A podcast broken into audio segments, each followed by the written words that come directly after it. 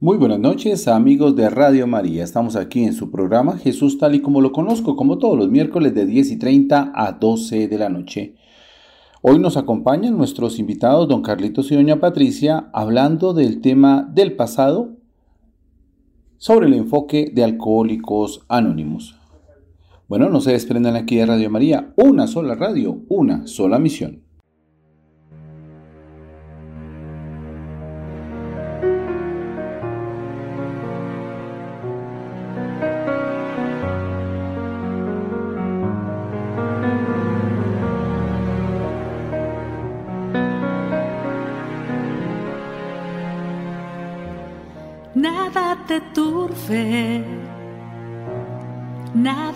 Espante,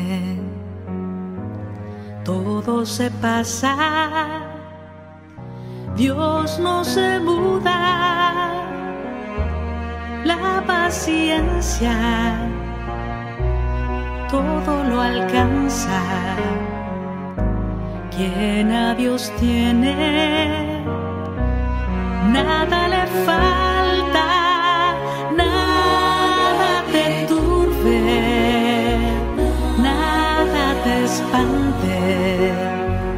Todo se pasa, Dios no se muda, la paciencia todo lo alcanza, quien a Dios tiene,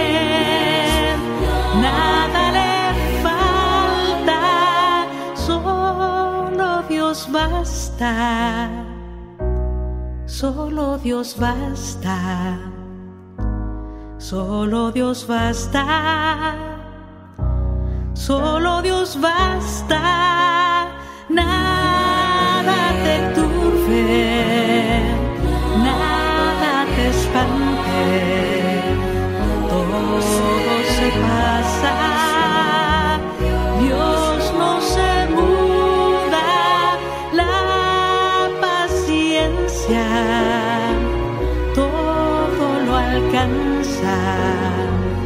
Quien a Dios tiene, nada le falta.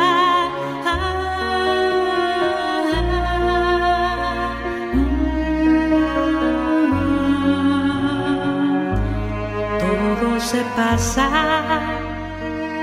Dios no se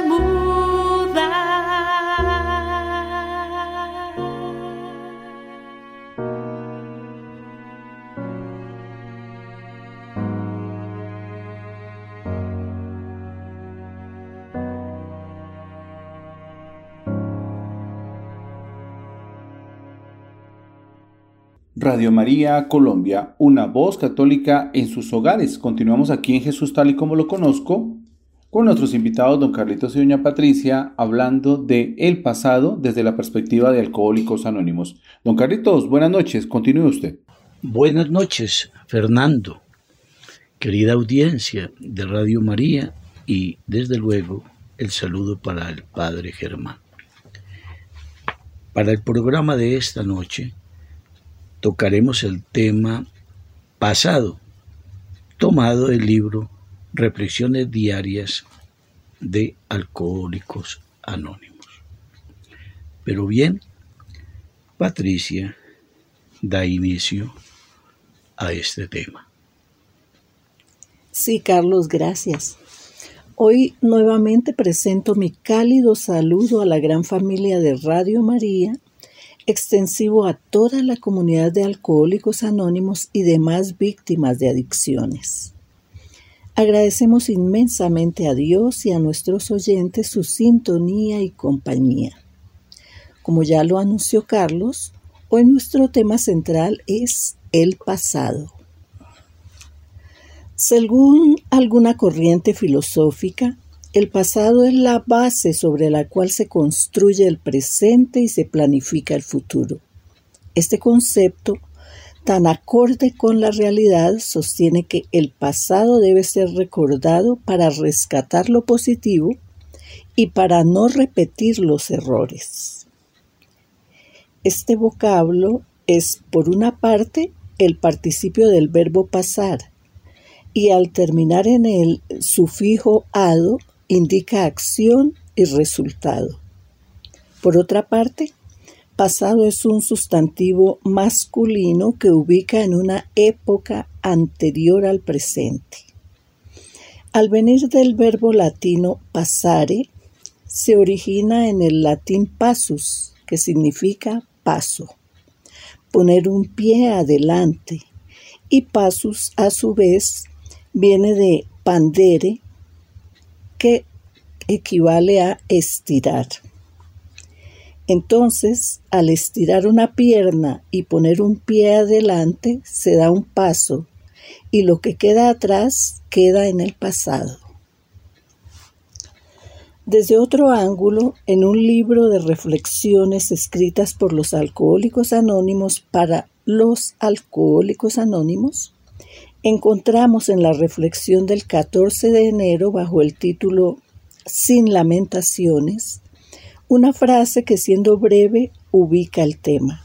Dice así, no nos lamentaremos por el pasado, ni desearemos cerrar la puerta que nos conduce a él. Debajo de esta sensata apreciación, alguien comenta su experiencia. Cuenta que una vez que logró su sobriedad, empezó a ver cómo había desperdiciado gran parte de su vida y experimentó sentimientos sobrecogedores de culpabilidad y arrepentimiento. Acudió entonces a los pasos cuarto y quinto del programa de la comunidad de los doce pasos y así fue aliviando su conciencia.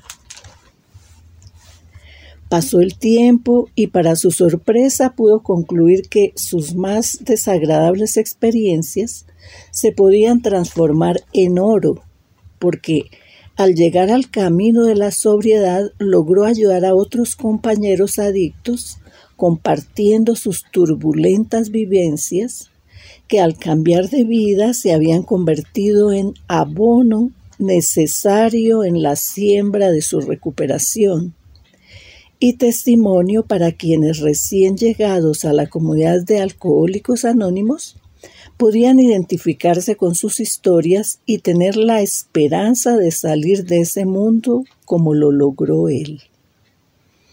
Este personaje, después de varios años de sobriedad, dice que ya no se lamenta del pasado debido a que es consciente del amor de Dios y de la ayuda que puede brindar a otros miembros de su comunidad.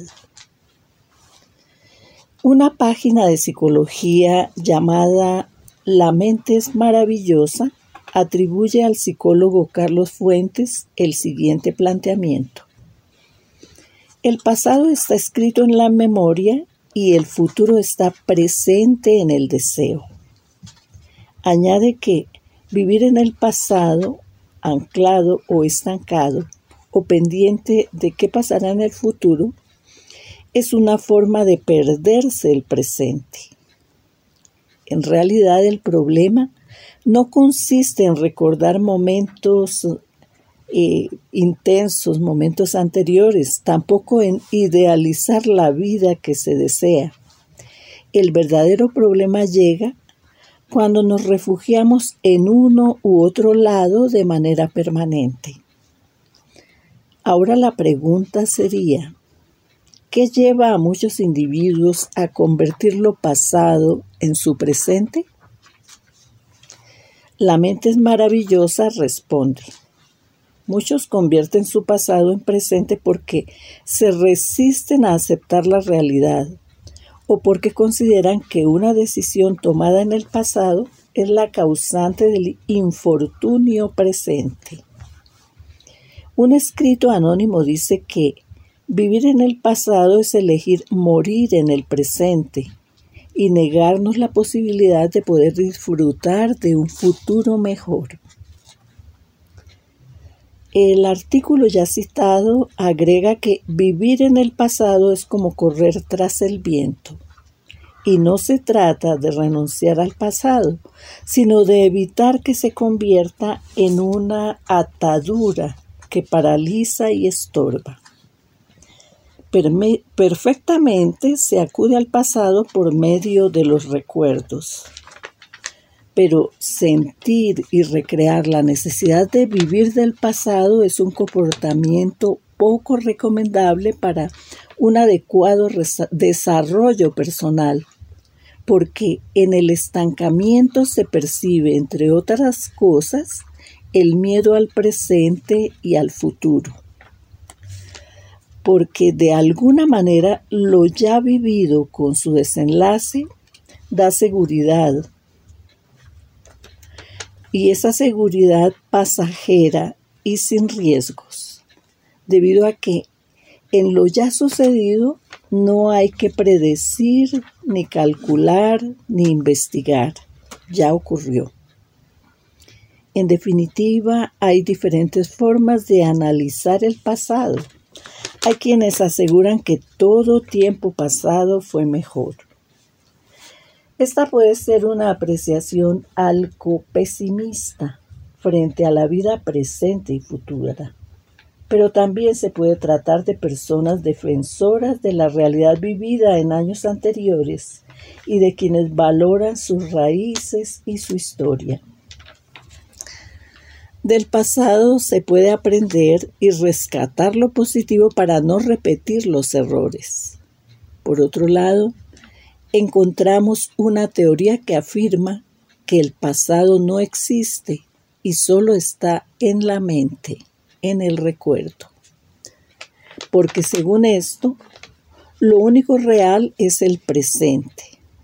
Argumenta que el pasado ya murió y el futuro no ha llegado ante todo esto, llegó el momento de escuchar a Carlos. Bien, Patricia, gracias. Eh, uno de los problemas grandes de la mayoría del ser humano, yo fui víctima desde luego de ello también, es vivir en el recuerdo, en la evocación, que lo que significa simplemente es el ayer. Entonces, por lo tanto, si se va a la infancia,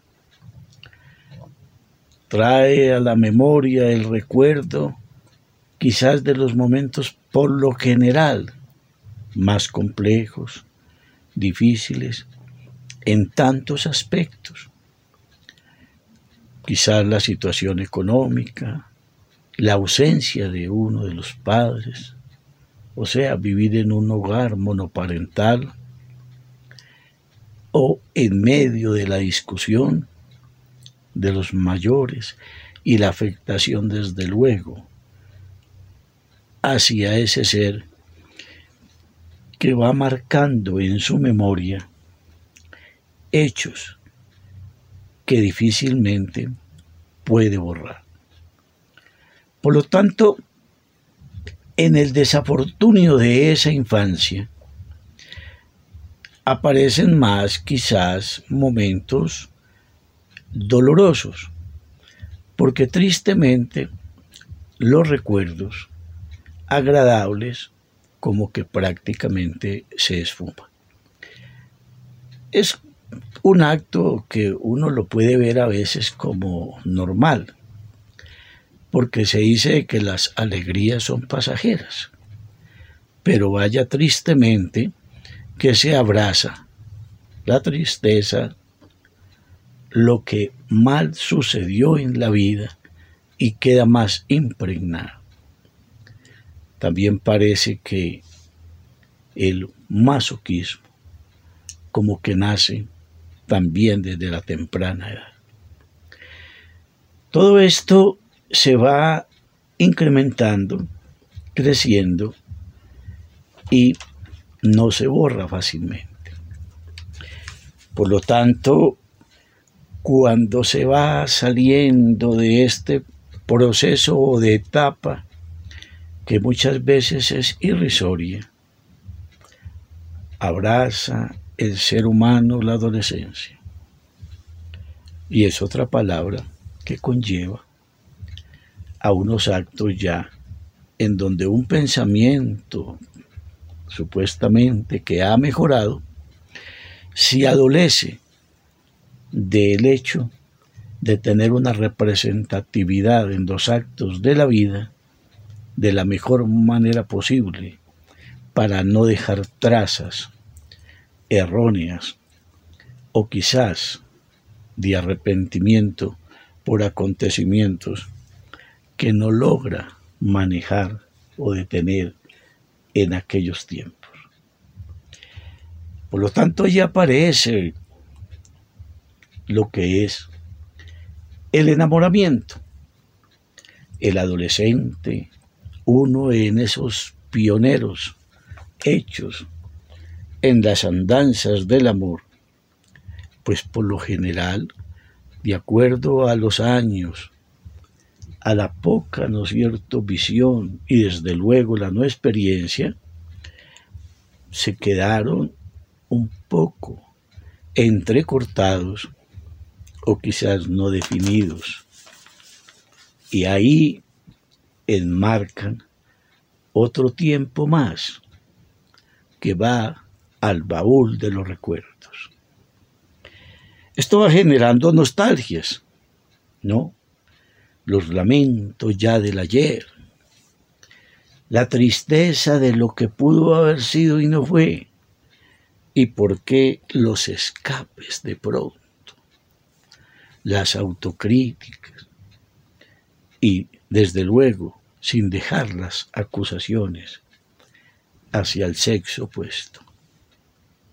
Por lo tanto, mire cómo se van enquistando desde estos primeros tiempos hechos que van quedando allí plasmados en mármol con un cincel de la nostalgia e imborrables acontecimientos que una vez más van creando motivos suficientes en el caso particular para nosotros los alcohólicos anónimos. Porque esto de no poder mitigar el día de hoy, el que se está viviendo, presa de sobremanera el día que se escapó del idealismo del sueño que nunca se cumplió. Y viene la marca imborrable. Y en el caso mío, pues lo sumé hacia la música nostálgica, bohemia de mi región, en el tango, el bolero, la samba, la cueca y todo lo que llevara, ¿no es cierto?, esos pasillos ecuatorianos que traen a veces los recuerdos, como llamara el poeta de los amores idos. Bien, el pasado hay que dejarlo, pero viene el proceso de la madurez incipiente. Bien, Fernando, continúa. Bueno, Carlitos, está muy interesante este tema del pasado. Nos vamos entonces a un corte musical. No se desprendan de Radio María, una voz católica en sus hogares.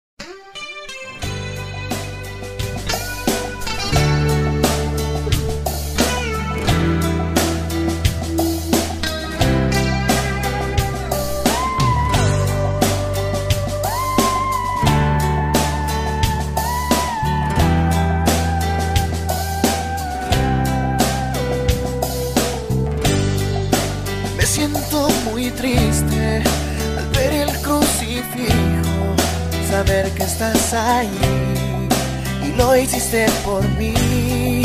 Las llagas de tu cuerpo sanaron mi corazón, Señor. Ahora me siento vivo, huyendo de tu espíritu. No quiero ver atrás, te quiero encantar. Las llagas de tu cuerpo sanaron corazón.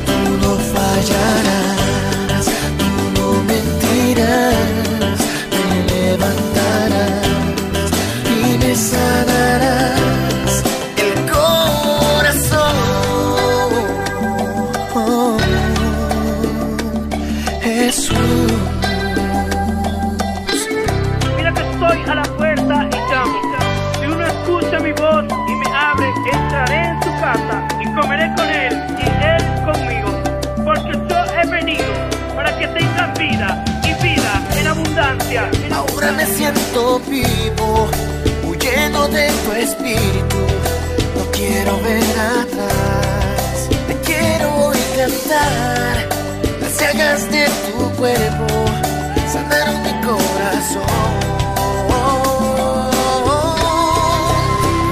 Jesucristo. Radio María Colombia, una voz católica en sus hogares. Continuamos aquí en Jesús tal y como lo conozco, hablando del pasado, desde la perspectiva de Alcohólicos Anónimos con nuestros invitados, don Carlitos y doña Patricia. Doña Pati, siga usted. Sí, Fernando, gracias. Un sacerdote católico enseña una oración breve y sabia que le escuchó a una feligres. Esa oración dice así, Señor, el pasado a tu misericordia, el futuro a tu providencia, el presente a tu amor. Tú sabes, Señor, que solo tengo el día de hoy para amarte y por ti a quienes me has dado. Amén. En el tema que estamos tratando nos atañe la primera parte. Señor, el pasado a tu misericordia. Es una frase sincera que repetida varias veces ofrece sanación. Es por esto que toda oración y todo programa de recuperación indiscutiblemente debe ir de la mano de Dios. Recordemos, por ejemplo, en la Sagrada Escritura al pueblo de Israel esclavizado por el poder de los egipcios, víctima de humillaciones, trabajos forzosos y todo tipo de opresión. Dios liberó a su pueblo, separó las aguas del mar para que pasaran y luego las volvió a su cauce y allí quedaron los integrantes del ejército egipcio. El pueblo, impaciente por la demora de su patriarca Moisés en bajar del monte Sinaí, pues demoró 40 días,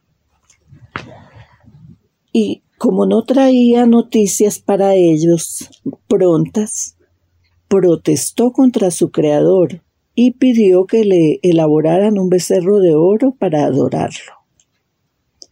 Moisés, al regresar y descubrir este grado de infidelidad, destruyó tanto las tablas de la ley como el becerro de oro.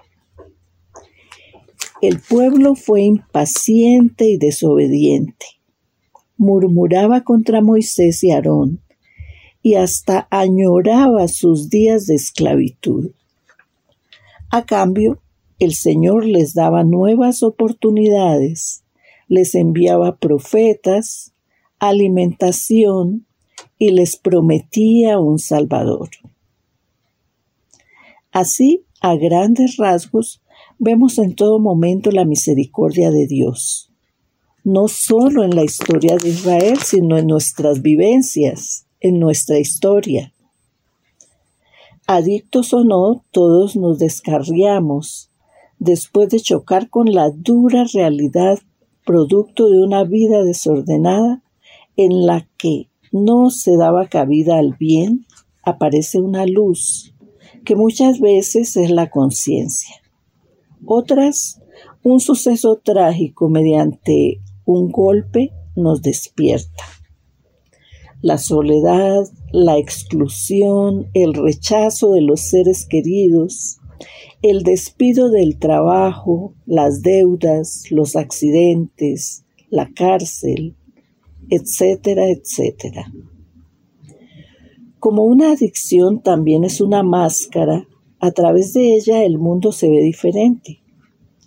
Pero el inevitable choque con la realidad obliga a reflexionar a buscar una tabla de salvación.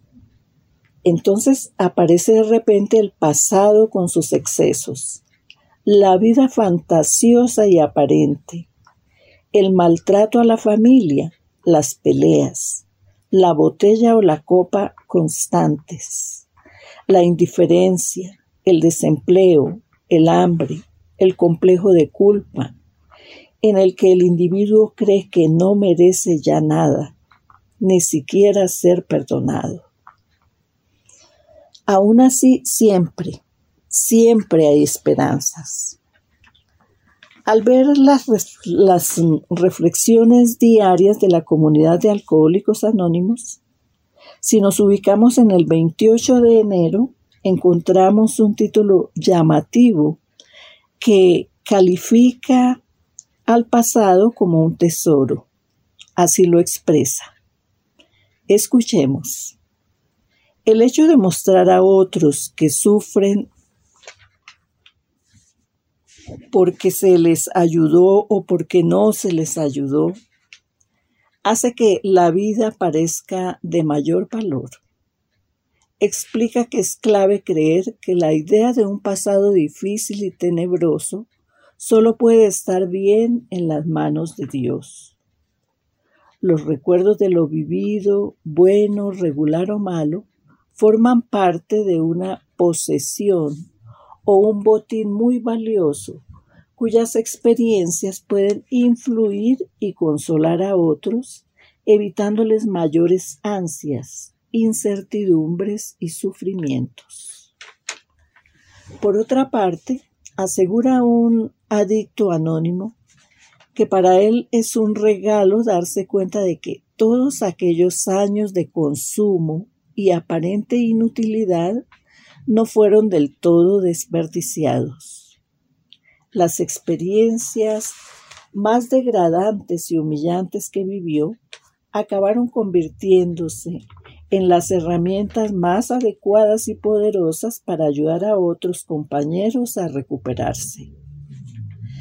En su análisis, él concluye que al conocer las profundidades de la vergüenza y de la desesperación, sintió el irrefrenable impulso de ofrecer una mano cariñosa y compasiva, teniendo la certeza de saber que la mano de Dios está siempre lista a extenderse y su gracia al alcance. Eh, en una página llamada Proverbia encontré frases profundas sobre nuestro tema. Escuchemos algunas. Dice un proverbio árabe. Lo pasado ha huido, lo que esperas está ausente, pero el presente es tuyo. Dice Harold Macmillan que deberíamos usar el pasado como trampolín y no como sofá. Y George Santayana agrega, los que no pueden recordar el pasado están condenados a repetirlo. Añade Edward Thomas, el pasado es la única cosa muerta cuyo aroma es dulce. Y Walter Scott puntualiza, mira hacia atrás y ríete de los peligros pasados. Por su parte, un tal Juan Donoso Cortés concluye, en lo pasado está la historia del futuro. Bueno, volvamos a escuchar a Carlos. Bien, Patricia. Ese bendito pasado, retomando la expresión de la adolescencia y de una precaria juventud, para quienes como yo que abrazamos el mundo de la adicción hacia el alcohol a temprana edad, pues esto se fue matizando con unos ingredientes que fueron llenando el pensamiento no sólo de los sueños, de las ambiciones, del idealismo, y que a través del tiempo no se iban cristalizando. Por lo tanto, se hacía más duro el tener que soportar el transcurso del tiempo y cargando con ese ayer que se volvía un tormento más en el día del hoy. Entonces, por lo tanto, cuando ya se está en el mundo de las adicciones, pues se, acuden a estas, al alcohol, el cigarrillo y luego el agregado del billar, para entrar en un escape de la realidad porque ya pesaba lo que no se había hecho. Pero lo que tristemente se vive en la mentalidad de un alcohólico operante es que no va a esbozar la más mínima idea de confrontarse para saber que viene mal encaminado y que lo espera un dolor y un sufrimiento mayor que el que posiblemente pueda tener en esos momentos. Por tal motivo, viene la ausencia de la realidad. Y por qué no, cuántas veces la justificada, llorada, proveniente de lo que en el subconsciente ha almacenado a causa de la desgracia que se está infligiendo. Ese cuento que el pasado no perdona, entonces comienza a hacer carrera y a sentirse y se va llevando quizás como un plato cotidiano pero no se hace nada para corregir ese hoy. Porque ese hoy lo va a convertir en un pasado más tenue, más difícil y de mayor equivocación. Viene ya ese crecimiento en años, mas no en madurez mental, emocional o espiritual y cruza la frontera de 25, 30 años. Pero ¿qué está haciendo? Estoy hablando en este caso del mundo del alcohólico. Y para quien abraza otras adicciones también, desde luego. O sea, para ese enfermo físico, mental, emocional y espiritual. Aquí en el paso de ese tiempo, en donde quizás el racionalismo, la filosofía, el materialismo, la vida desparpajada, la locura, la risa no contenida, más en el campo burlesco, como ya se también se escuchase reír para no llorar, toda la fantasía, el autoengaño, todo aquello producto de la ironía de una vida mal desarrollada y que en ningún momento hasta ahí se ha detenido para frenar el camino torcido de su andar. Bien, entonces, tenemos en cuenta que la tal llamada madurez solo está en la parte física, porque allá en la interioridad de su razón, de su vasta inteligencia, aunque se crea inteligente, porque una de las características del adicto en este caso del alcohólico, es creerse superior, que es dueño de la razón, que no admite que le toquen por nada el pasado y su equivocado mundo, porque Él es dueño supremo de sus actos, porque Él es el dueño de su vida, porque nadie tiene que interferir en su accionar y esté o no de acuerdo, el más cercano, el familiar, el amigo, el conocido, quizás aquel que lo ve por primera vez. Respetar el ayer a veces es lo que se pide, porque todavía ahí no ha hecho mella, no hay cansancio de lo que más adelante nos llega tristemente y tenemos que enfrentarlo por primera vez para zafarnos del lastre, de la equivocación, de la inacción y del error. Bien, Fernando, que nos comenta.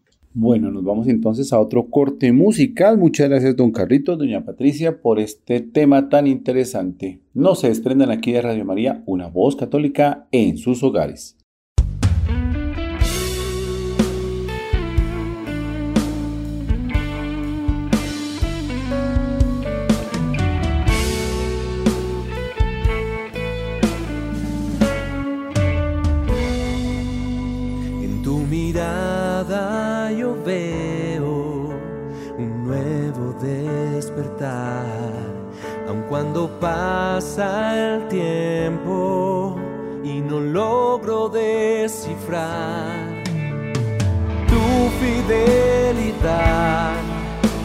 Hecho fuerte al fin con tu gran amor me has abrazado a mí y me has hecho entender que para ti todo es posible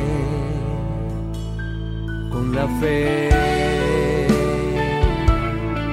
con la fe.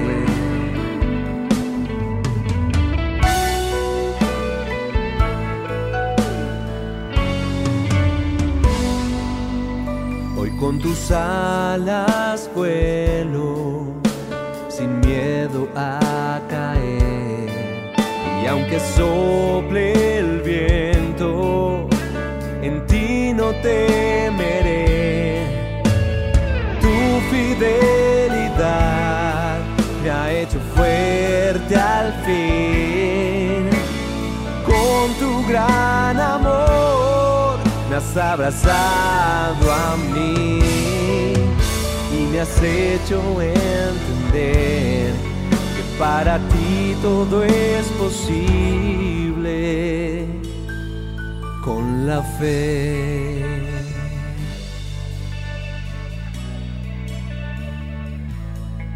Con la fe, con la fe.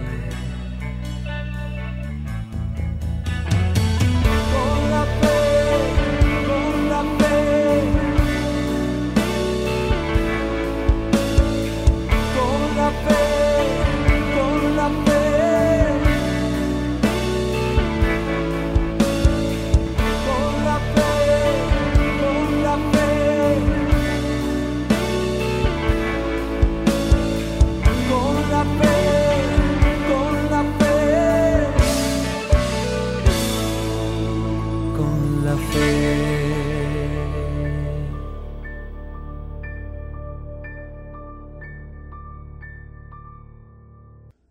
Continuamos en Jesús tal y como lo conozco, hablando del pasado desde la perspectiva de alcohólicos anónimos aquí en Radio María Colombia.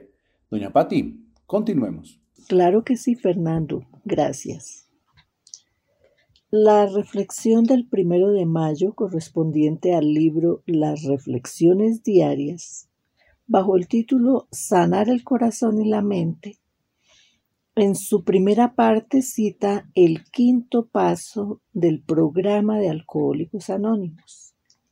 Textualmente dice, admitimos ante Dios y ante otro ser humano la naturaleza exacta de nuestros errores.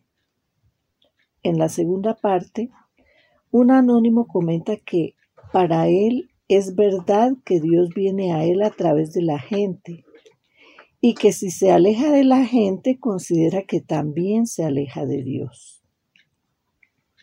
Por ello, él se acerca y da amor a la gente y así siente que es correspondido. Él agrega con sus palabras que si sus secretos se interponen, se convierten en barreras que no dejan fluir el amor.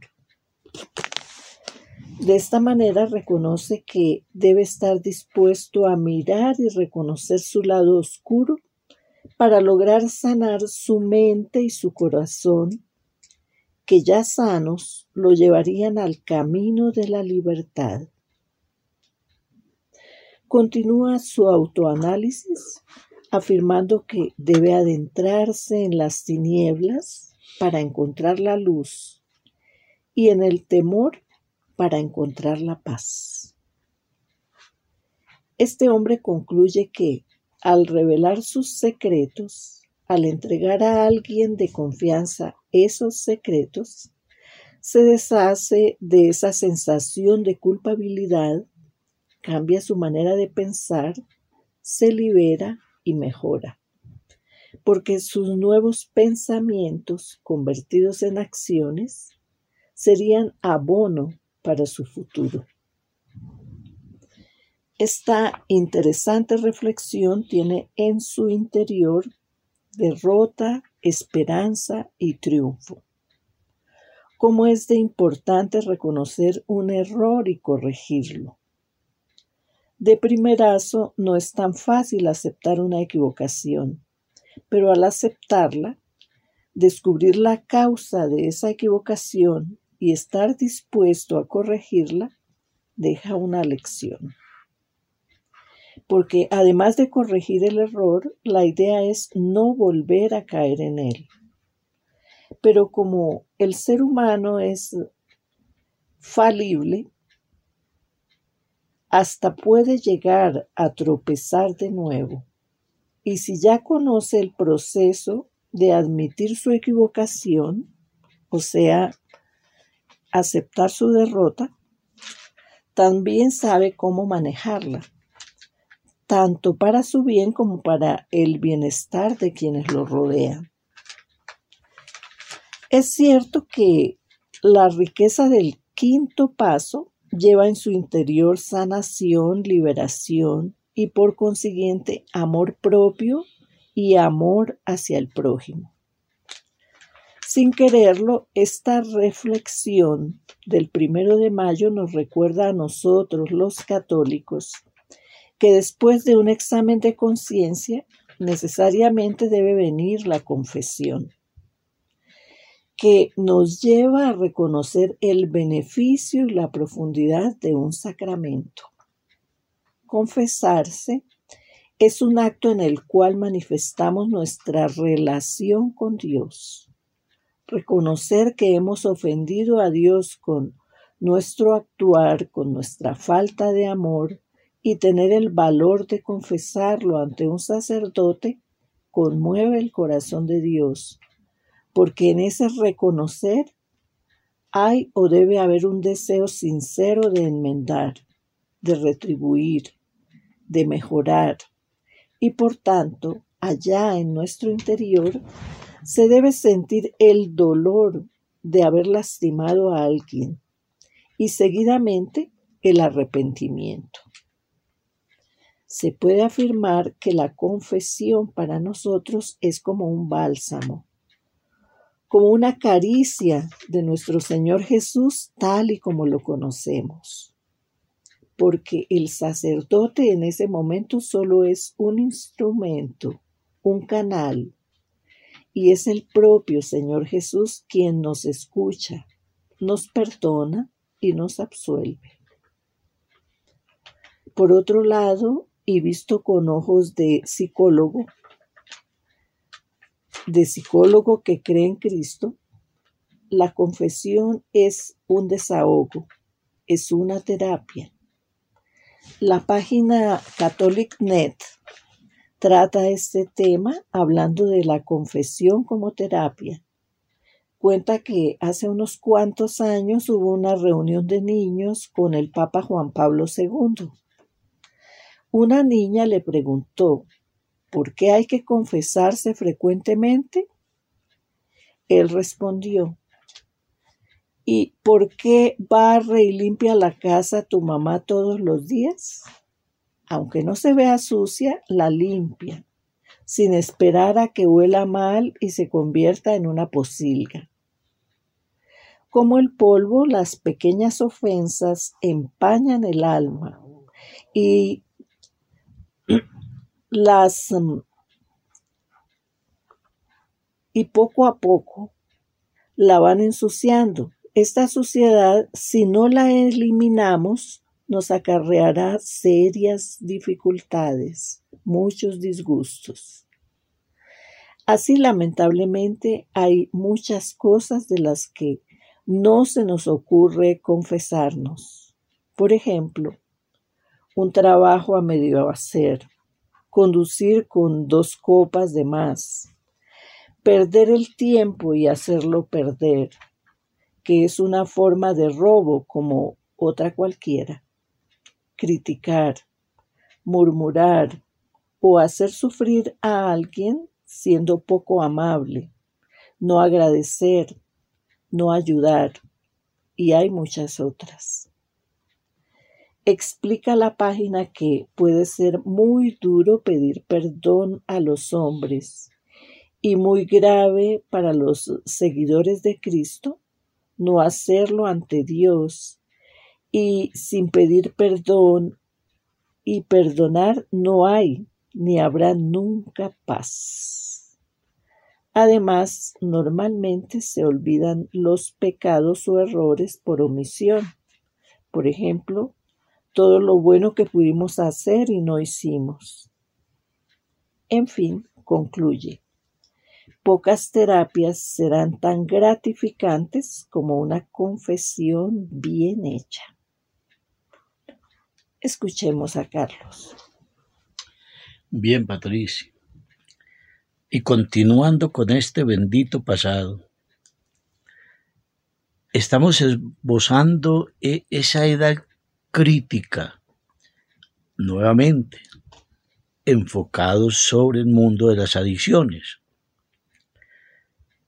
que es ese proceso enmarcado, digamos, entre los 20, 35, 40 años, que allí es donde se viene a desarrollar más cruelmente la adicción, la enfermedad y por lo tanto el problema. Para quienes tuvimos también la oportunidad, emanada de Dios, desde luego que sí,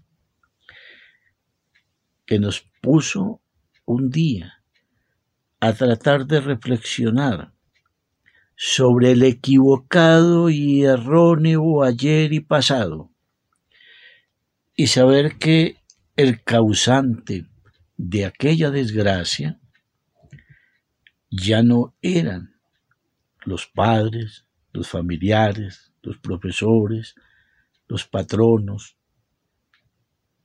los amores no logrados, las pérdidas económicas, académicas, ya no había que buscar más culpables.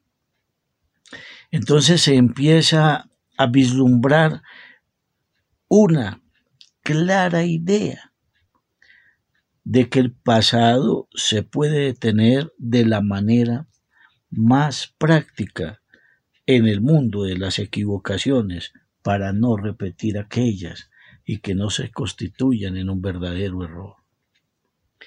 Entonces cuando vamos mirando esa posibilidad de preguntarnos cómo vamos a remediar, qué hay para hacer, qué debo de hacer, para que el peso de ese ayer, esos escombros que llevamos en nuestro pensamiento, y como ya se suele decir a veces, ese vidrio molido que nos está comiendo por la ausencia de no encontrar una salida adecuada sino que el ayer nos sigue cargando y matizando, haciendo de nuestra vida una desgracia. Por lo tanto, cuando viene la luz de la esperanza, y para quienes tenemos la dádiva o el regalo de la divina providencia emanada para nosotros, en el caso mío, como católico, que proviene del Maestro Jesús, el Dios humanado, me puso un día en el camino de Alcohólicos Anónimos.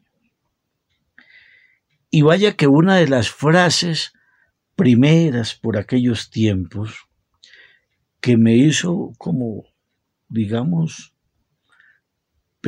ponerme a pensar de una manera como ya diferente, así no la comprendiera muy bien. Y decir lo que decían mis compañeros. El pasado es un cheque cancelado. El ayer no existe. El ayer está muerto. El mañana es incierto. El día es hoy. Y bueno, estas frases, estas apreciaciones fueron penetrando paulatinamente ya en mi mente cambiada, como la de la gran mayoría de mis hermanos, compañeros de Alcohólicos Anónimos, los hombres y mujeres que hacemos parte de esta benemérita comunidad. El ayer, el pasado. Pero entonces, en los primeros tiempos, yo me tardé, yo fui un poco lerdo en los primeros años. Y cómo se trabaja, cómo se limpia, cómo se borra el pasado, doloroso o equivocado. Ya al entrar en el camino de los pasos, que son la esencia de la recuperación para nosotros los miembros de Alcohólicos Anónimos y en las otras comunidades, narcóticos anónimos, jugadores anónimos, sexólicos anónimos, neuróticos anónimos, bueno, todas basadas en los 12 pasos que creara la comunidad de alcohólicos anónimos, son las que nos llevan a una recuperación, a un cambio de pensamiento, a un cambio de ideas, a una vida nueva, a la conversión hacia una mejor existencia. Entonces, con el tiempo, cuando ya Patricia mencionaba el paso quinto, entonces, en el paso cuarto, cuando se hace ese inventario real, honesto y sincero de uno mismo, cuando escribe desde la niñez hasta ese día de hoy, todo lo que ha sucedido en la vida de uno, sin esconder, sin tapar, sin mentirse, sin engañarse. Ahí empieza a ver de otra manera el pasado y que sabe que si sigue el camino de los pasos de la recuperación y se mantiene en el programa, un día va a lograr zafarse de esa atadura, de esa esclavitud que mantuvo durante toda su vida viviendo en la idea de un ayer que ya se fue. Entonces, es lo gratificante y saber que tenemos las herramientas.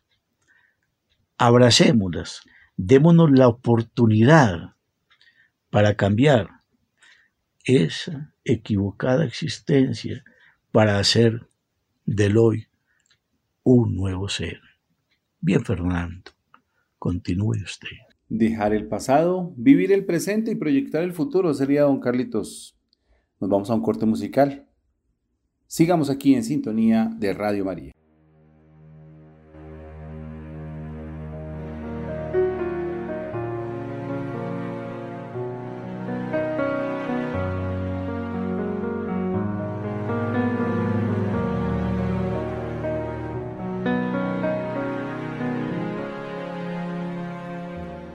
Nada te turbe, nada te espante,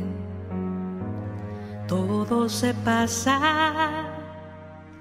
Dios no se muda, la paciencia todo lo alcanza, quien a Dios tiene nada le falta,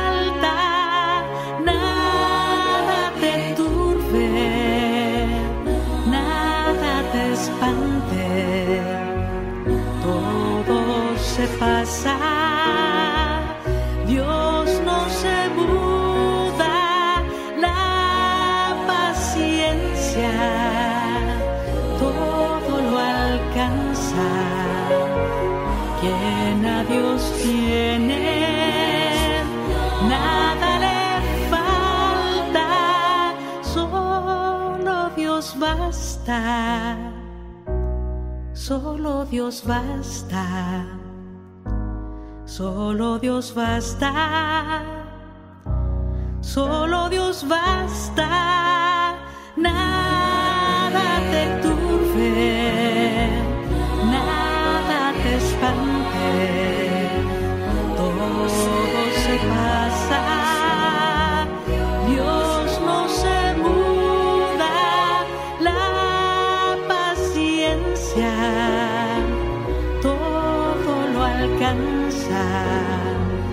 quien a Dios tiene, nada le falta.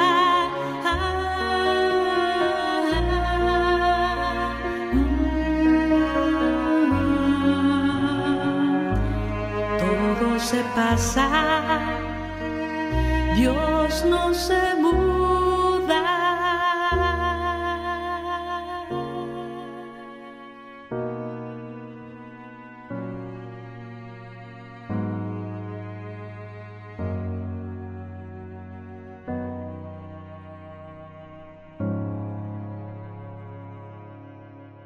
Continuamos aquí en Radio María Colombia, una voz católica en sus hogares. Recuerde que su colaboración es importante para seguir extendiendo el manto de la Santísima Virgen con Radio María. Puede usted realizar sus donaciones en cualquiera de nuestras oficinas a nivel nacional a través de tarjeta de crédito, transferencias, giros bancarios, consignaciones.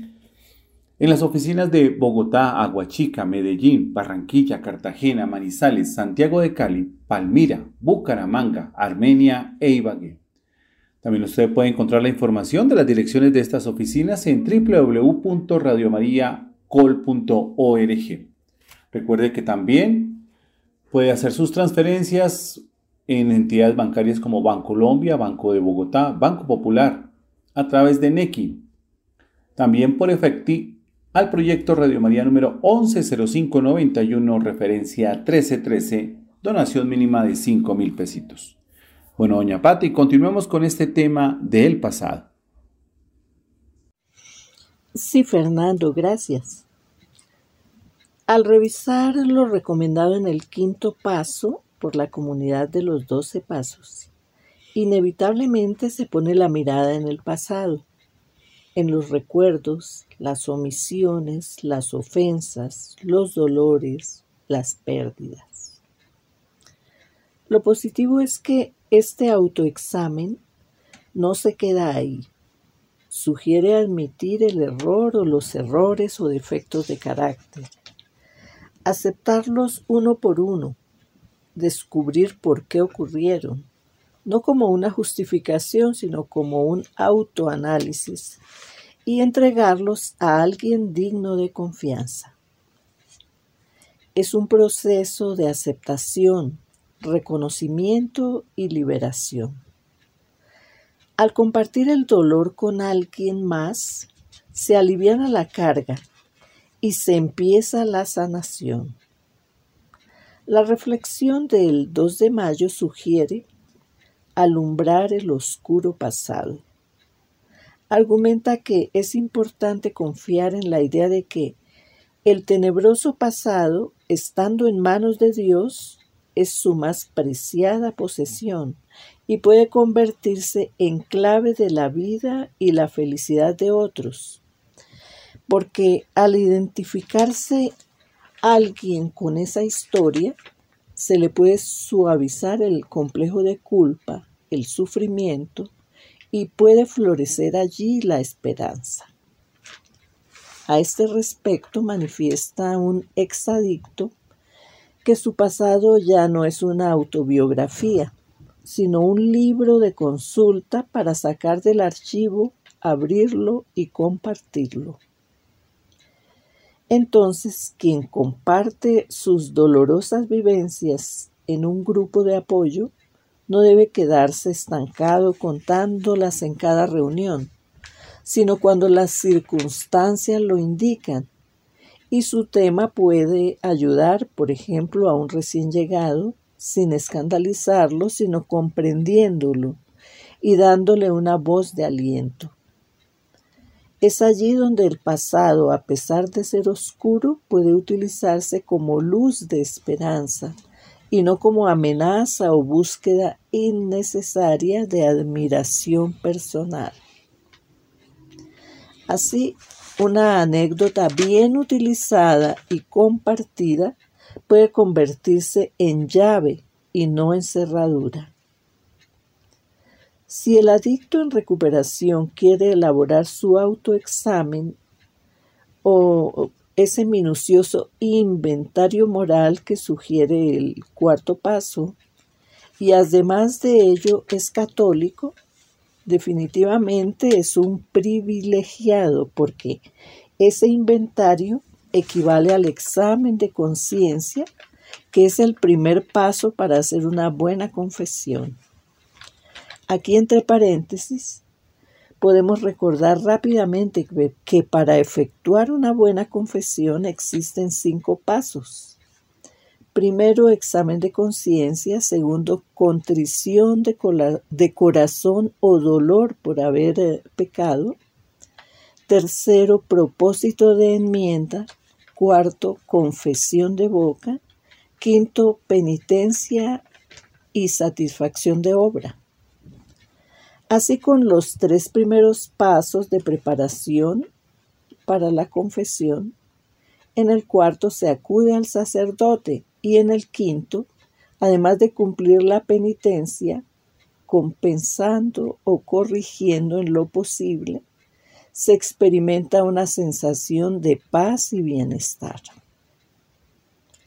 A este respecto es oportuno ubicar y analizar la reflexión del 12 de mayo que refuerza lo ya dicho. Inicia, inicia diciendo que el pasado ya pasó, que la experiencia de alcohólicos anónimos enseña que nadie puede vivir solo con sus uh, apremiantes problemas y sus defectos de carácter que le, causan ese, ese remordimiento y se agravan.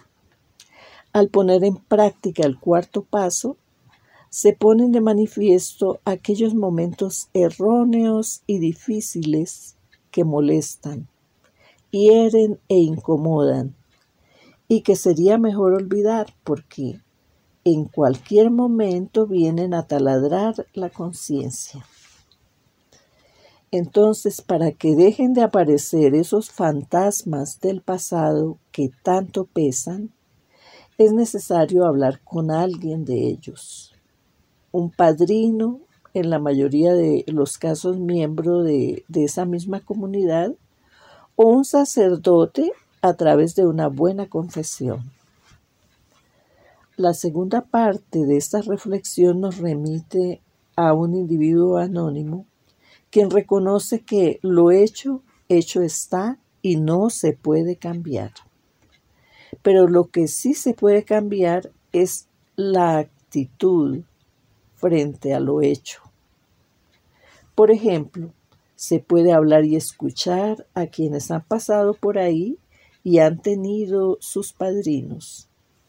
Se puede, además de reconocer un comportamiento equivocado, resarcir pedir perdón, perdonar y por supuesto aprender del error. La Sagrada Escritura, por su parte, es el manual que todos deberíamos tener de cabecera.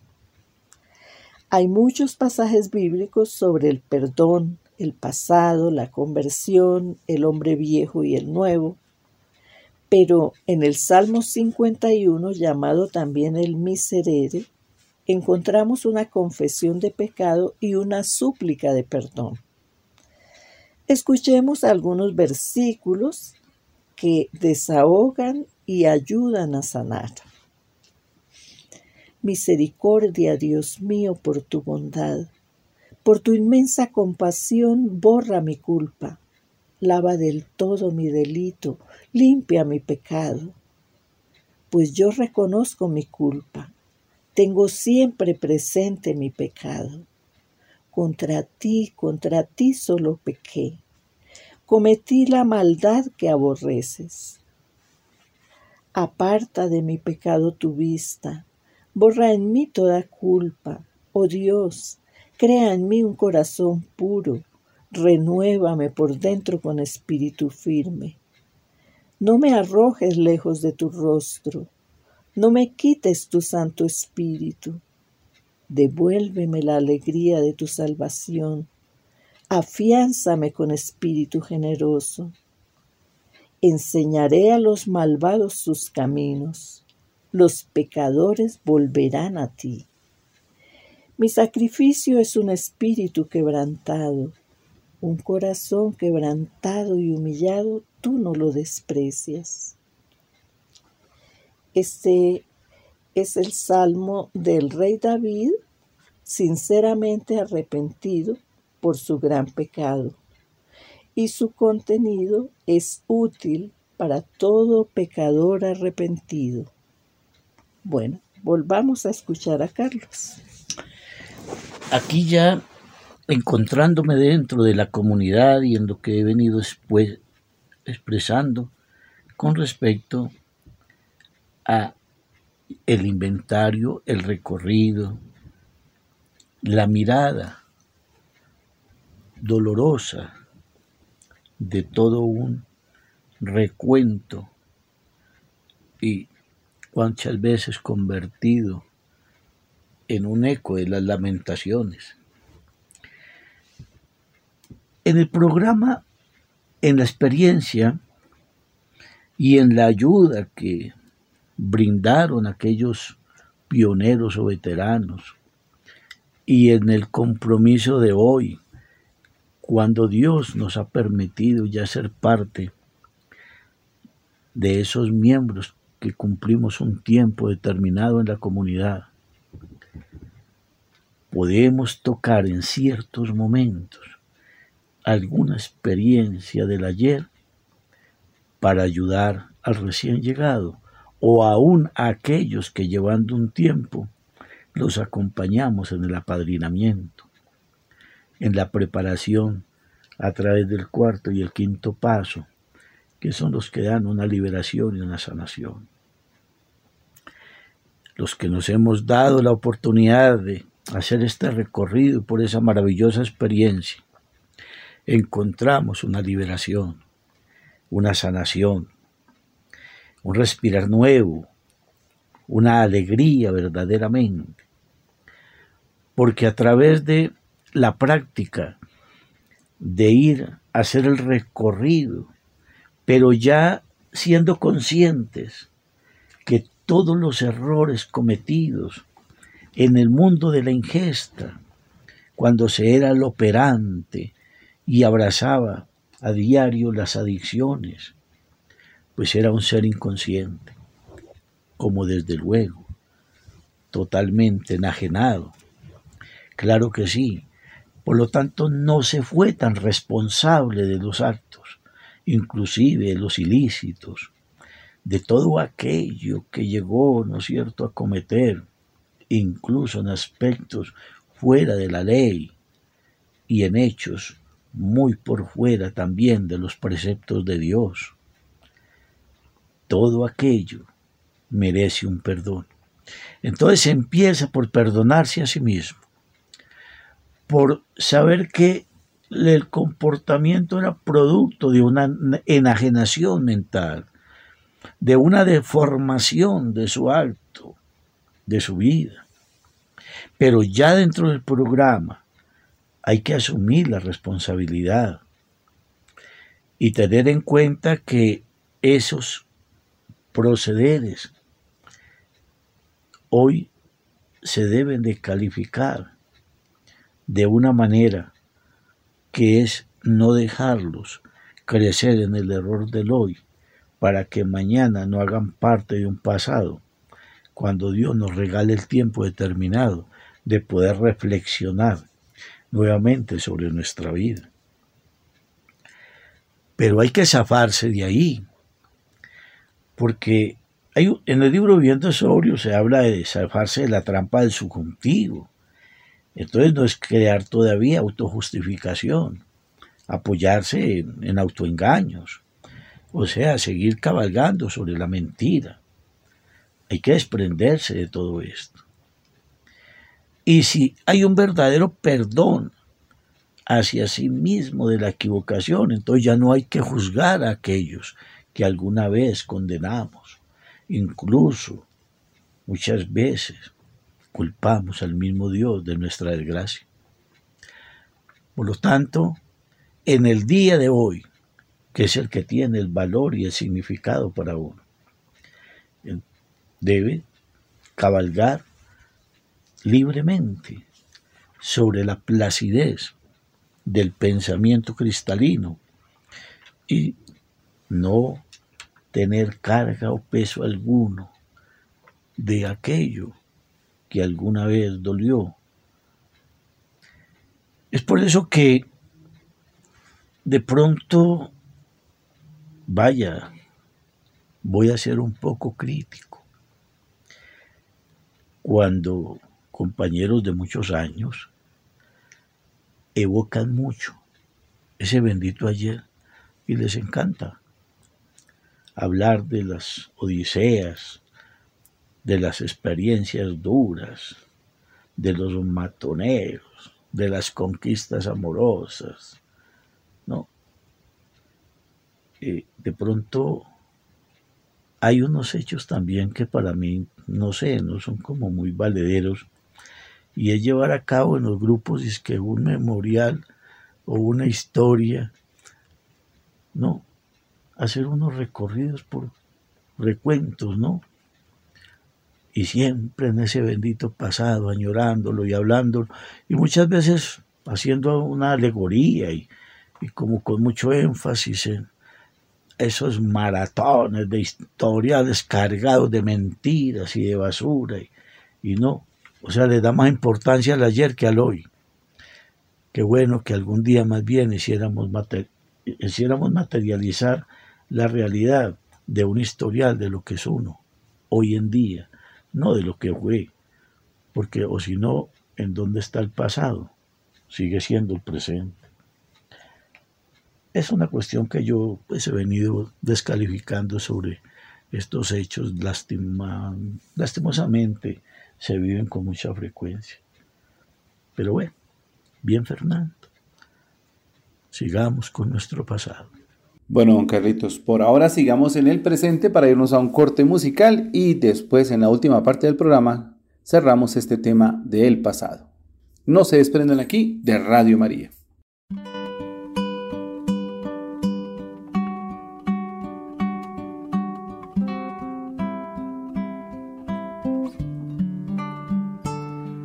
Aprendí contigo que vale la pena resistir en la tormenta y que luego eres mejor. Aprendí contigo que el mejor momento es cada instante, es todo el tiempo, es cuando das el corazón.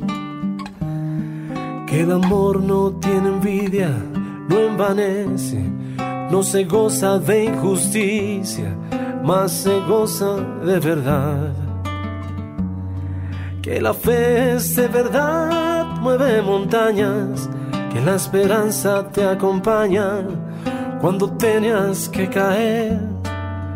Es que aprendí más que a sentir, a valorar cuánto consigues, que paso a paso es que construyes, es que aprendí a no desistir.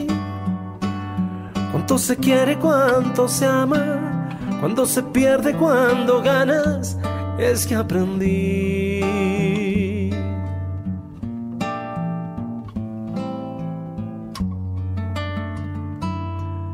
Aprendí contigo que el mejor recuerdo es un tesoro y no tiene un precio, lo llevarás hasta el final.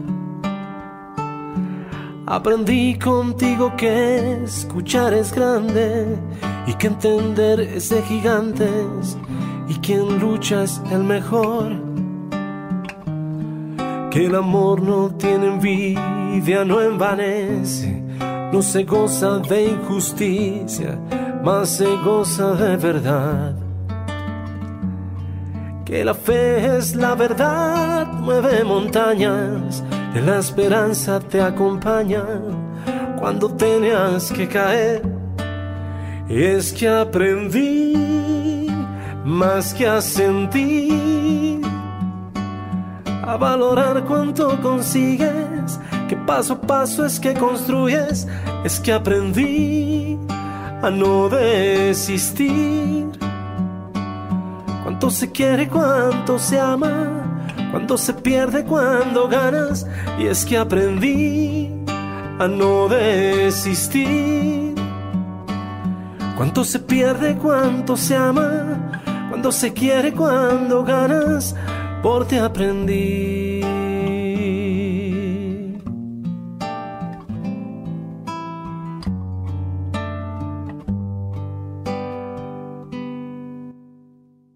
Radio María Colombia, una voz católica en sus hogares.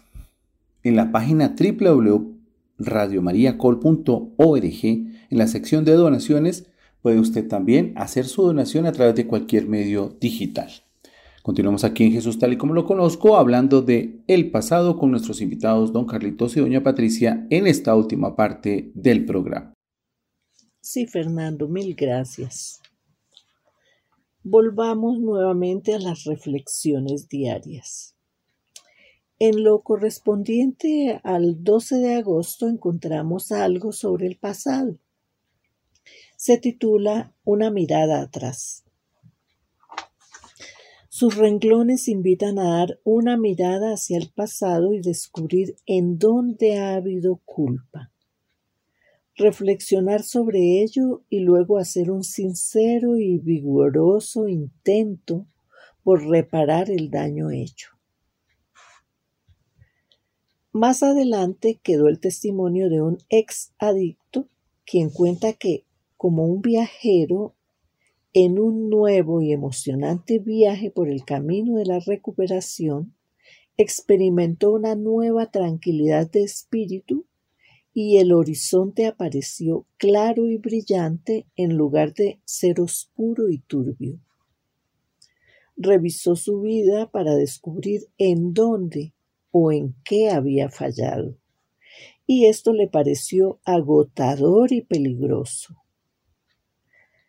Al hacer eh, una pregunta, se dijo a sí mismo si no sería mejor olvidar ese pasado y solamente vivir en su nueva vida presente. Pero se dio cuenta de que aquellos a quienes había hecho daño en el pasado se interponían como un mal recuerdo y no le permitían continuar su viaje hacia la ansiada serenidad. Entonces pedía valor para enfrentar esos recuerdos que laceraban su conciencia. La fórmula contra esto era reconocer y tratar ese grado de culpabilidad que sentía ante esos recuerdos. Tuvo que procesar los daños que había causado y resarcir, reparar, enmendar. Solamente así logró continuar su viaje de crecimiento espiritual. Como vemos, la misericordia de Dios nos va allanando el camino. Esa conciencia que no deja en paz, esos recuerdos que causan incomodidad por haber agredido a otros, son los llamados de atención que nos hace esa fuerza inexplicable llamada Dios. Él es quien nos impulsa a limpiarnos, a sanarnos desde el interior, desde el corazón. Si obedecemos a este llamado, todos los seres humanos, con adicciones o sin ellas, nos renovaremos y podremos ver la vida con más esperanzas y ofrecer lo mejor de nosotros a quienes lo necesiten. De esto es que habla el Evangelio de San Mateo en su capítulo 9, versículos 16 y 17.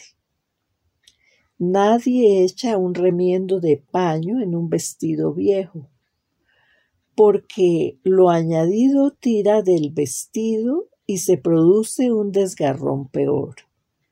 Ni tampoco se echa vino nuevo en odres viejos, pues los odres se revientan y el vino se derrama. El vino nuevo se echa en odres nuevos, y así ambos se conservan.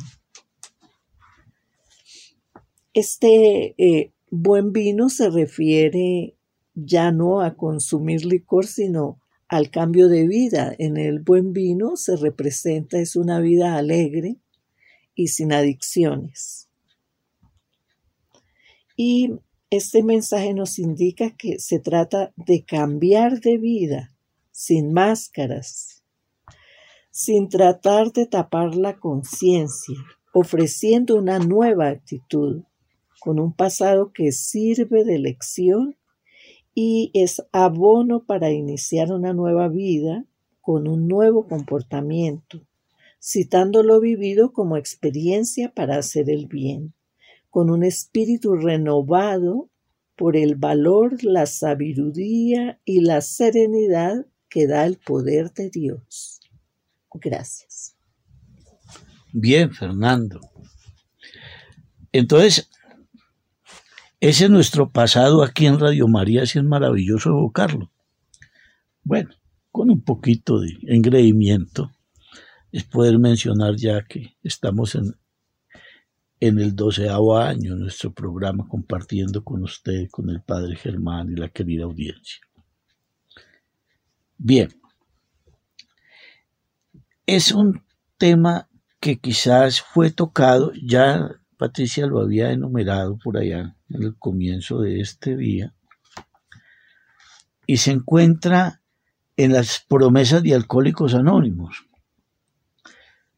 y es el la segunda de las mismas en donde dice que no nos lamentaremos por el pasado ni desearemos cerrar la puerta que nos lleva a él. Quiero aquí dar una expresión de dicho contenido. Dice, uno de los factores que más afecta al ser humano es el ayer, y es especialmente a los alcohólicos ya que el haber desperdiciado su vida a través de la botella, hoy viven cruelmente su arrepentimiento. Y es por ello que al evocar los años idos y al encontrarse con el hoy, solo vienen a su memoria todos los actos irreprochados de sí mismo, aunados al de su familia y el entorno cercano. Es la verdadera autoflagelación enraizada en el arrepentimiento y hasta el odio hacia sí mismo y hacia otros. Es la tristeza misma de haber derrochado todo, la juventud, la esperanza, la experiencia, el estudio, las oportunidades y en ocasiones hasta el amor. En conclusión, es como haber jugado a la ruleta rusa su propio destino. Es así como recuerda frases tales como porque veo al final de mi rudo camino que yo fui el arquitecto de mi propio destino. O aquella, muchos de nosotros somos carpinteros de nuestra propia cruz. Vaya si esto no es tormentoso. Por eso y mucho más, es que cuando llegamos a la comunidad de alcohólicos anónimos, empezamos a trabajar en el perdonarnos y perdonar a otros por el error del pasado, el cual no podemos devolver para enmendar nuestras vidas. Nos enfocamos solamente en el hoy, restaurándonos hacia una nueva existencia y partiendo de cero, iniciamos el nuevo camino hacia la reconciliación con nosotros mismos, con los demás y con Dios. Y por fin encontramos el sendero en nuestras vidas. Una vez superado el dolor del ayer, tratamos de no hacernos mártires, pero sí saber que un desastre que nos tiene que servir de experiencia, no solo para nosotros, sino especialmente para nuestra familia y amigos y los que se acercan hoy a nuestra comunidad de alcohólicos anónimos. Finalmente hay que aprender del error. Por eso hoy debemos pensar antes de actuar y es como aquí donde traemos el ayer como ejemplo de vivencia para un mejor día, que es el presente real y que no debe mirar atrás, sino para darle gracias al Todopoderoso por esta nueva oportunidad. Es una culminación, un esbozo que le hemos podido compartir a nuestra querida audiencia Radio María y a otros seres maravillosos a los cuales se les hace llegar este pequeño mensaje de experiencia y de vida, deseándoles lo mejor en este 2024 y pidiéndole a Dios que nos siga acompañando. Los hemos acompañado en la noche de hoy Carlos Fernando Parra, Patricia Guerrero Macualo, Carlos, esperando que hayan pasado una noche muy pero muy agradable en compañía de Jesucristo nuestro Señor y de la Santísima Virgen María. Continuemos aquí en sintonía de Radio María.